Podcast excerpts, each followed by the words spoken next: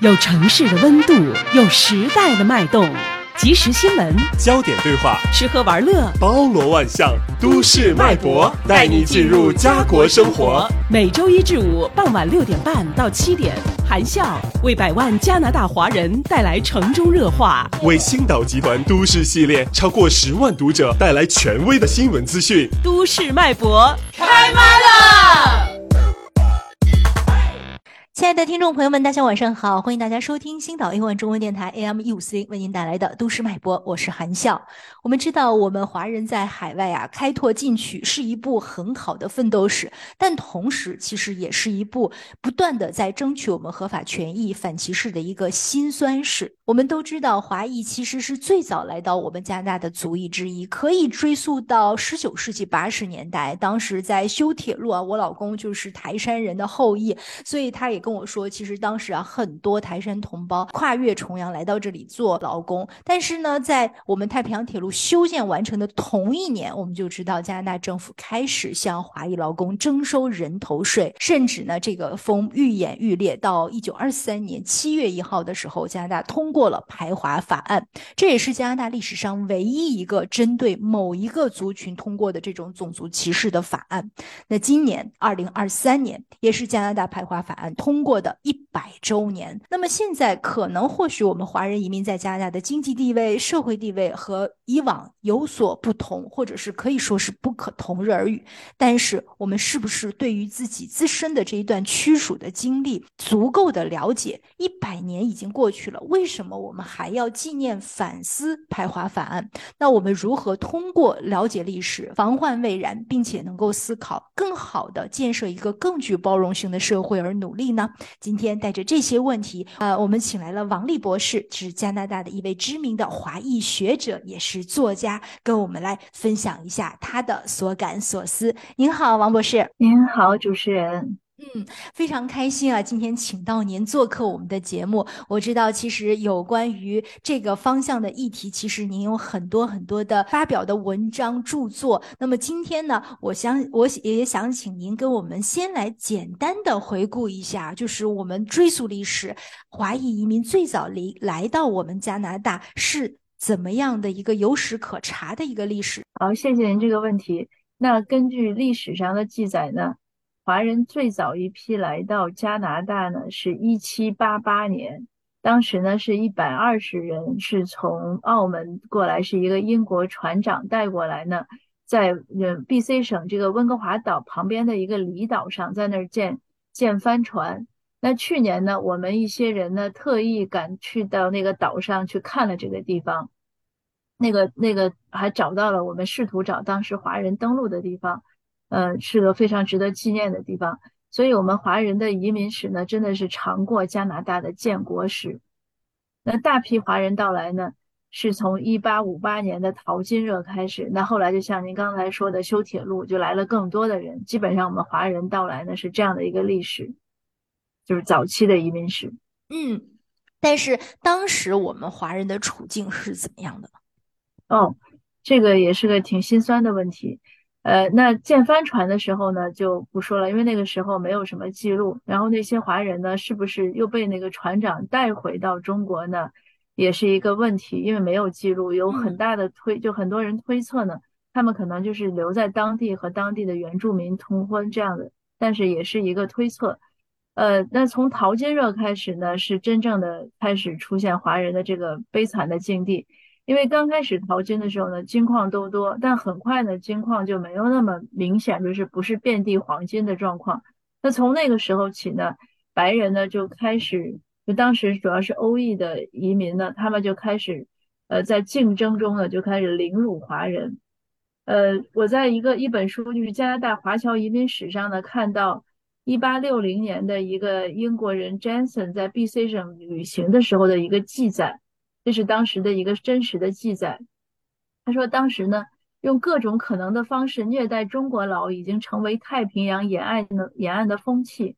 华人呢，经常遭受像狗一样的对待，在所有的时间被恐吓、嘲弄、踢打，姓名被粗口所代替。因为这就是当时华人的一个境地。可是华人当时表现的呢，呃，也是挺让人感到难过的。他就是他说这些华人呢。呃，没有表现出任何报复行为，他们就是安静的活着，而且有礼貌、有节制的对待所有的人。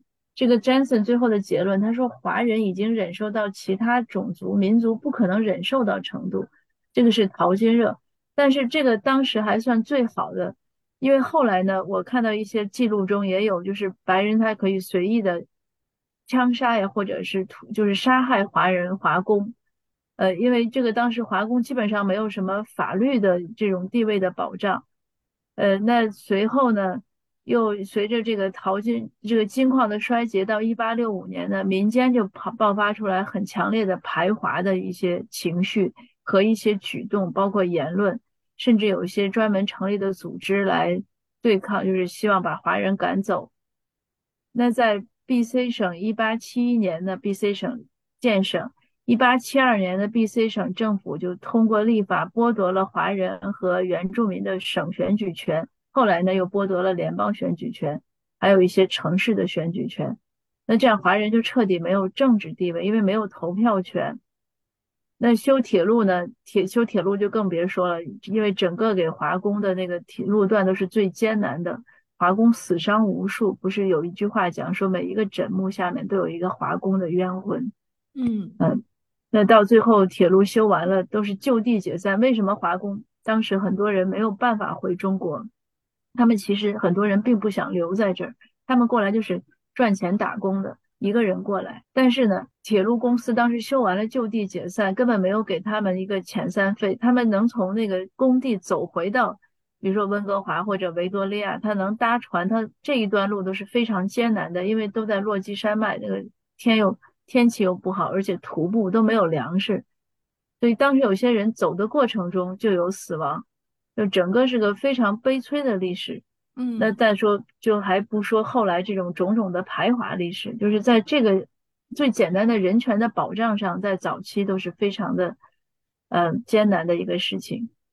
所以说，那个真的是我们华人移民史，或者是我们华人历史上一段非常非常黑暗的这个历史。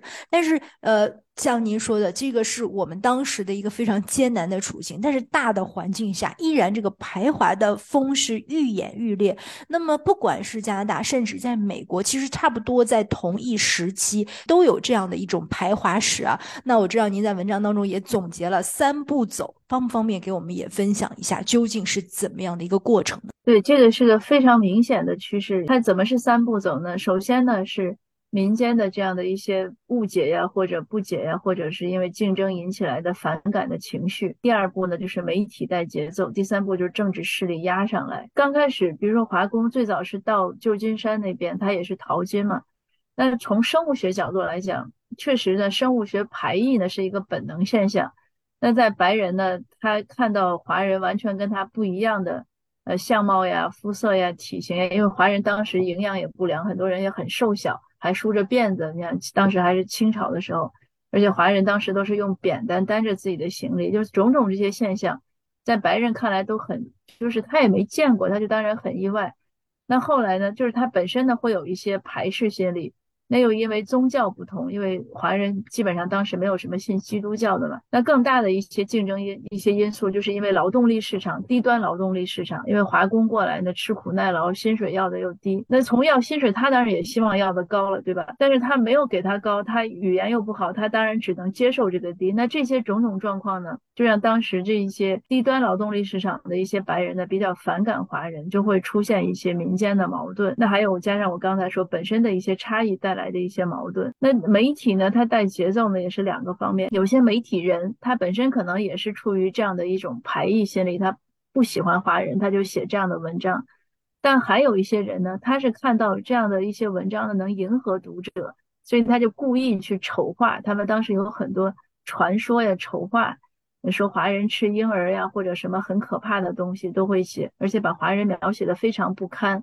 嗯，呃，有很多这样的报道，还有很多漫画去丑化，他就在强化这样的意识。那当时东部的这样的白人根本都没有见过华人，但是他们看了这样的报道，或者西部有一些白人他也没有见过华人，他看过这样的报道，他就对华人心生反感，因为那些都会写说你要小心华人，他们都是小偷啊，他们是骗子，他们怎么怎么样。那这就是他带节奏。那他又他的这种带节奏就加重了民间的反感。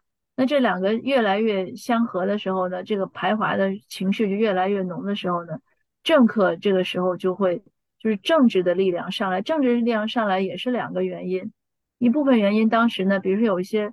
呃，白人呢，他懂得这些游戏规则，所以他们讨厌华人的时候呢，他们就去游说政客，希望通过一些法案来排斥华人。那另外呢，有一些政客他看到了所谓的民意，他也要选票嘛，那他就以此来和白人交换，所以他就变成了一个，也是一个势力。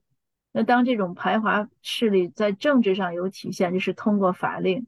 那当这个势力越来越强，法令一旦通过的时候，那对华人就是灭顶之灾。你像我们加拿大这个排华法搞了二十多年，你才废除，那其实两代人的青春啊，而且很多人的就是造成人伦的家庭的这样的悲剧啊，隔绝。